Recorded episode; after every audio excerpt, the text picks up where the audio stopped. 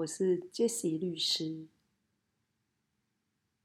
今天是星期三，我们呢来说说一直以来大家反复会一直问 Jessie 的问题，就是有关于离婚的问题。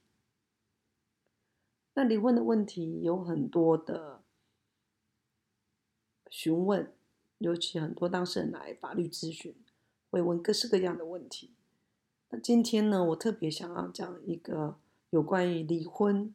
与分居的法律议题，为什么会特别想这讲这个问题呢？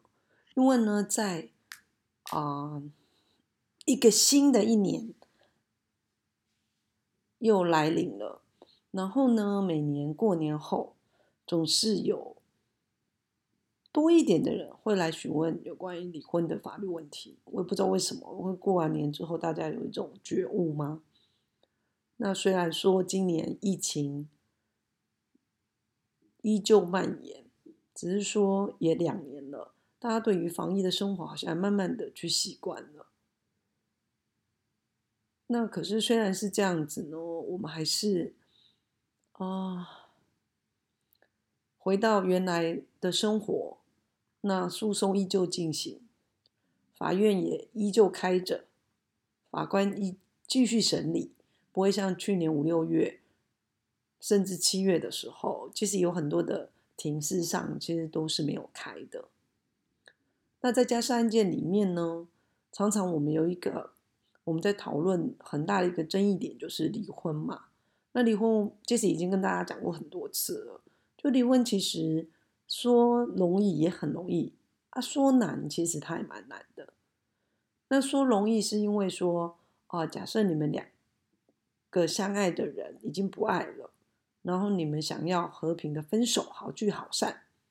然后呢，尤其是呃有孩子的父母，可能更想要维持一个良善的关系，以后可以做合作式的父母，所以可以好好的谈。那当然，爸爸跟妈妈就可以把离婚的事情谈妥了。那离婚要谈什么呢？再跟大家复习一下，你要谈到底你们有共同的财产要怎么处理？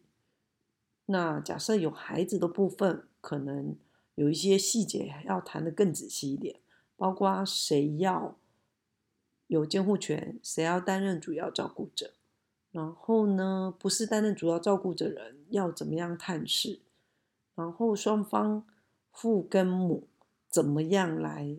做那个抚养费用的支出的负担，那如果是共同监护呢？是要说清楚到底谁要当主要照顾者，把一切事情讲清楚了。事实上呢，哦，是有助于将来共同照顾孩子，还有就大家适应分居，也不是分居啦，离婚就是分开啦。好，分开后的生活这样，当然有些。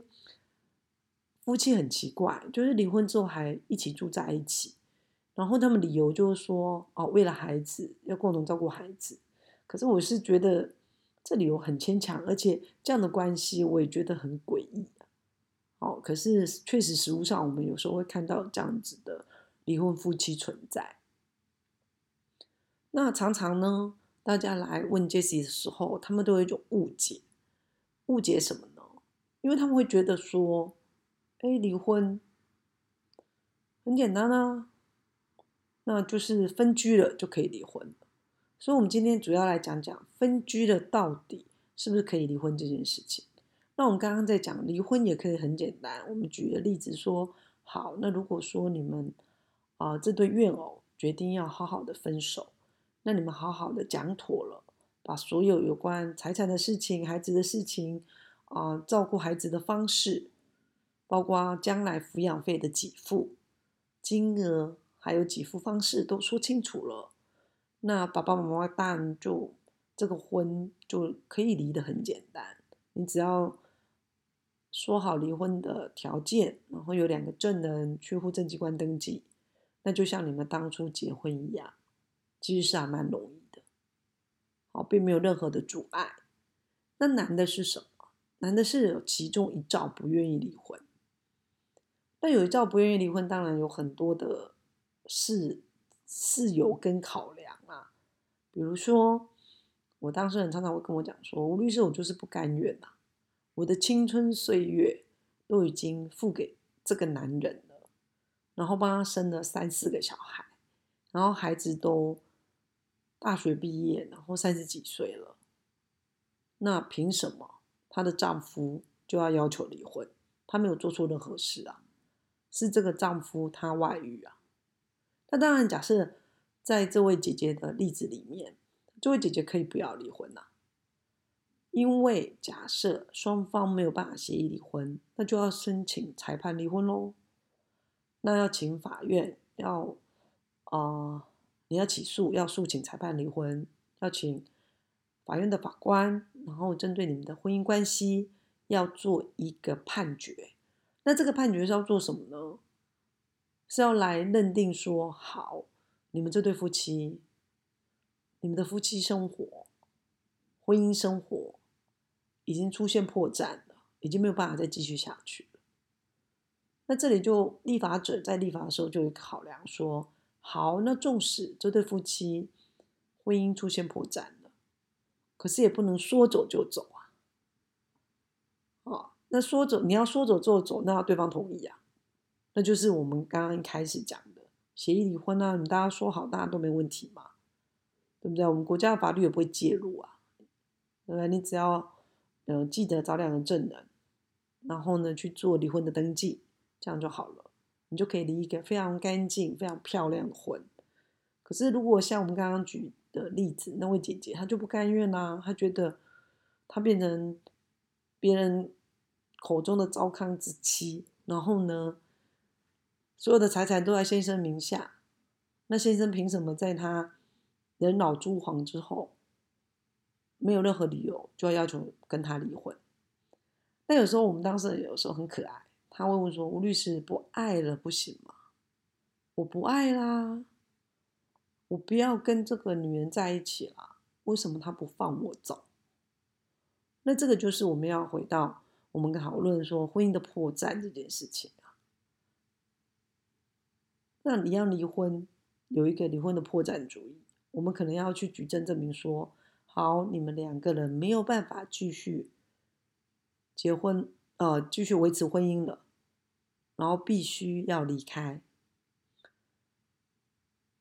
然后呢，法官他是中立的第三者嘛，但他来下判决，尤其是个离婚的判决的时候，就要一样要依照法律的规定啊。法律规定什么呢？规定说，好，假设今天这个婚姻出现破绽了，那要可归责于对方的情形之下，你才可以诉请裁判离婚。意思就是。你不能怕狼画狗啦。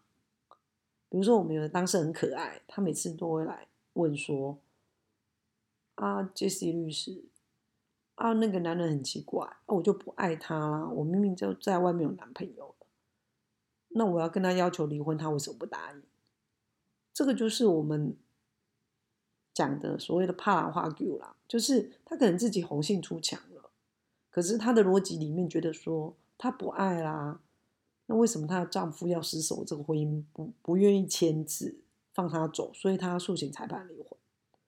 那这时候，身为一个律师，然后有一位想要离婚的女生这样来跟你做法律咨询的时候，那可能律师就要花相当的时间去跟他解释什么叫做婚姻的破绽今天假设你们夫妻双方的夫妻生活已经。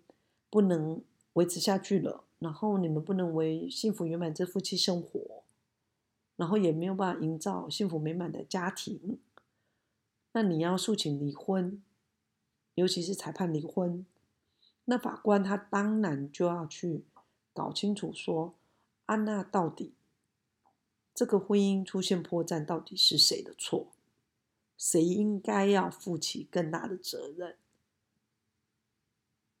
那如果你今天你是自己红杏出墙，你没有好好的照顾这个家庭，你对于家庭也没有任何的付出，恐怕你提起这样的离婚诉讼可能会败诉。那有另外一个例子是，嗯，可能这位太太她是一位外籍配偶，就是她可能漂洋过海从印尼嫁到台湾来，然后呢，她结婚好多年了，然后也拿到身份证了。那后来呢，要诉请离婚，可是台湾先生一直不答应。那台湾先生严格来讲也没有任何的，好像对他不好等等之类的。假设要讲，嗯，勉强的问题就在于说，这位印尼籍太太觉得台湾先生赚的钱太少，然后觉得说可能也感受不到那种。呃，先生呵护，然后给给予经济上安全感的那种那种保障跟放心嘛，所以他要诉请离婚。可是这位先生他就主张说他不要离婚了，好，然后甚至拿出录影资料证明说，事实上是印尼太太外遇了，他跟陌生男子有在街头接吻的动作。然后那个接吻的画面，甚至有被监视录影器摆拍下来。所以在这样的情形之下，嗯，这位印尼太太要去诉请裁判离婚，恐怕法官也不会准哦，因为先生他并没有任何的疏失啊。那印尼太太你要你自己红杏出墙，那你要诉请离婚，那法官会觉得莫名其妙。好啦，那。嗯，我们刚刚举的那个不甘愿的姐姐的那个案子，就是说她可能不愿意跟她的先生离婚，然后先生呢可能就采取的策略就是，好啊，那我就跟你分居很久，不然就是分居到你受不了，然后不想要再跟我维持这个婚姻关系了，或者是可以继续维持婚姻，然后呢，你不回来家里也都没关系，等于是一个。空壳的、空壳的婚姻关系，好，那我就跟你耗着嘛。那这位姐姐的先生，就是一样有外遇的先生，那事后他可不可以去法院主张说：“哎，法官，你差不多判我们离婚了吧？我们已经分居五年了，甚至十年了。”那我们根本就没办法为幸福圆满之夫妻生活啊！那大家猜这种个案，法官会不会判准离婚？不会，因为先生是自己外遇。那当然前提就是说，你进进到法院的诉讼程序就要举证了。你要去举证说，哦，确实先生有外遇，然后夫妻之间的婚姻关系，然后才没有办法继续维持下去。那更没有办法去营造幸福美满之夫妻生活，对，所以这部分可能就是有举证的问题。假设有相关的证据的话，好，那你一个已经呃背弃婚姻的承诺而有外遇行为发生的先生，假设你将来要诉请法院裁判离婚，然后用分居很多年的事由。恐怕也不一定会成立啊！因为法官要去看说，啊，那为什么要分居啊？那自己因为是你自己外遇啊，你根本就离开了这个家，你根本没有好好照顾这个家，所以大家不要误会，因为其实我为什么今天都特别要讲分居这跟离婚的这两件事情，然后讲他们的关联性，是一直一直以来真的都有人反复在问我这个问题。那我不知道他们的消息来源、资讯来源到底是什么，他们就会说不会啊，反正我们就耗着，然后我们只要就是分居达到几年几年的，那将来去法院就可以判决离婚啊？恐怕不是这样的，好，所以大家可能要，可能大家都以为很简单，可是嗯，好像在实物上，大家好像对于离婚。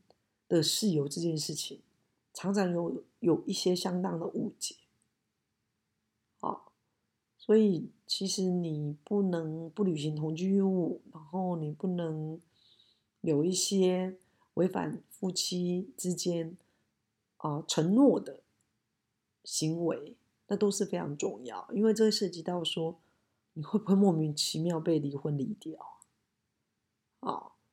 因为这很重要哦，哦，所以我们可以看到很多例子是这样，那又偏偏有太多人一直在误解分居这件事情。哦，所以想要特别特别啊，跟大家讨论一下，也跟大家提醒一下，恐怕事实上法律的规定并不是大家想象的这样子。那这样子，大家哎可能会比较呃有一点概念。好，当你假设要提起离婚诉讼的时候，你要先去评估，然后去推算看看，看看他说。离这个婚到底你要用什么事由？你到底本身有没有疏失？还是说大家都有错？那你错小一点，所以那个对方也被因为犯罪被关起来，关很多年。那你认为说啊，你的疏失是比较轻微，那你就可以可以据实跟法官讲。好，所以有一个认定标准，好不好？请大家不要误会哦，并不是说只要你啊。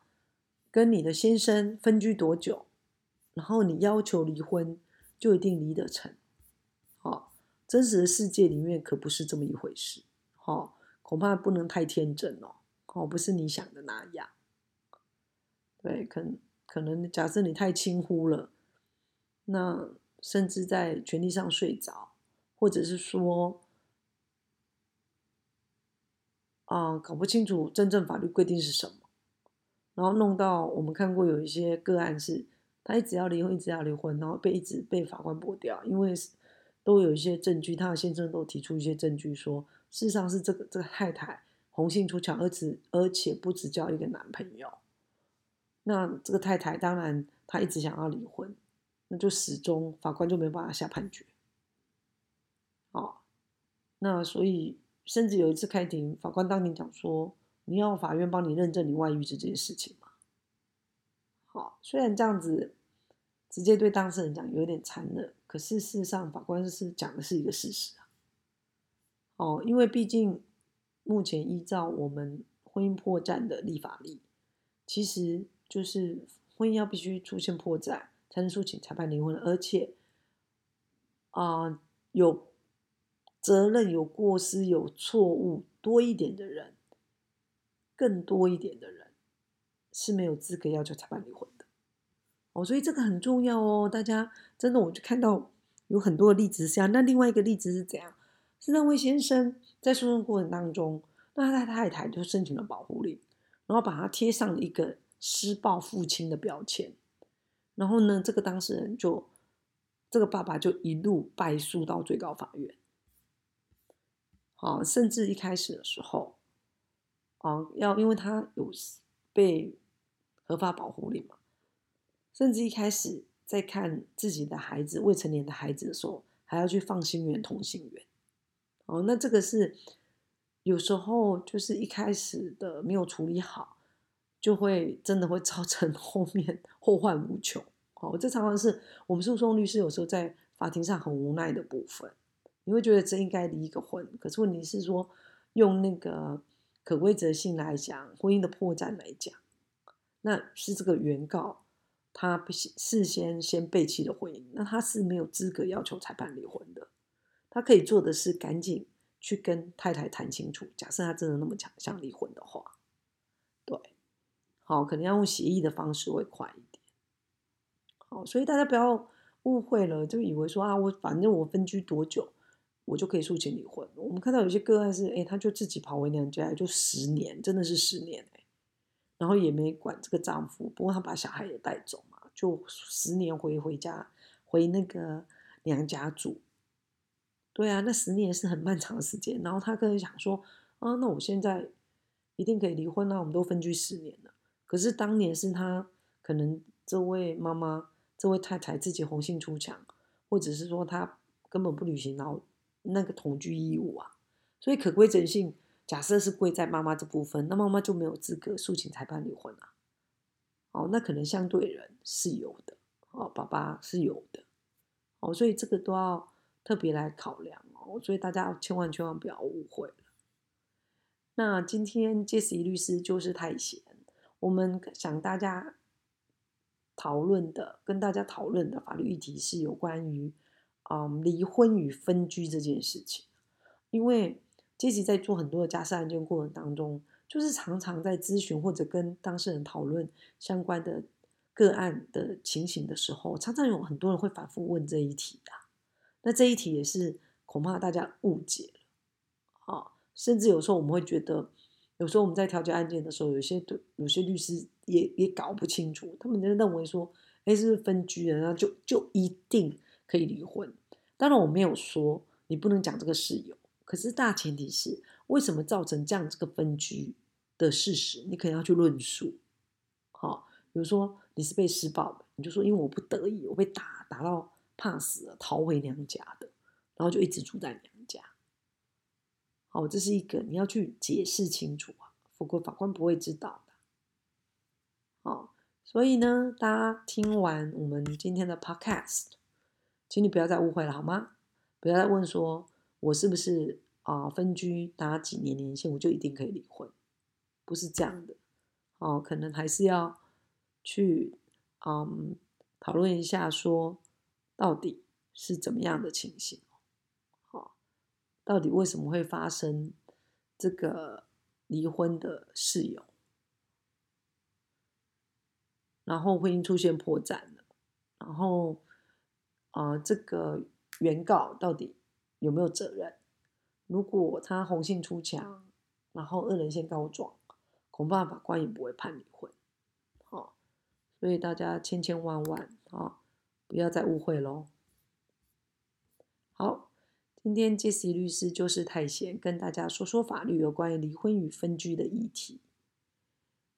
那我们今天就说到这里喽，拜拜。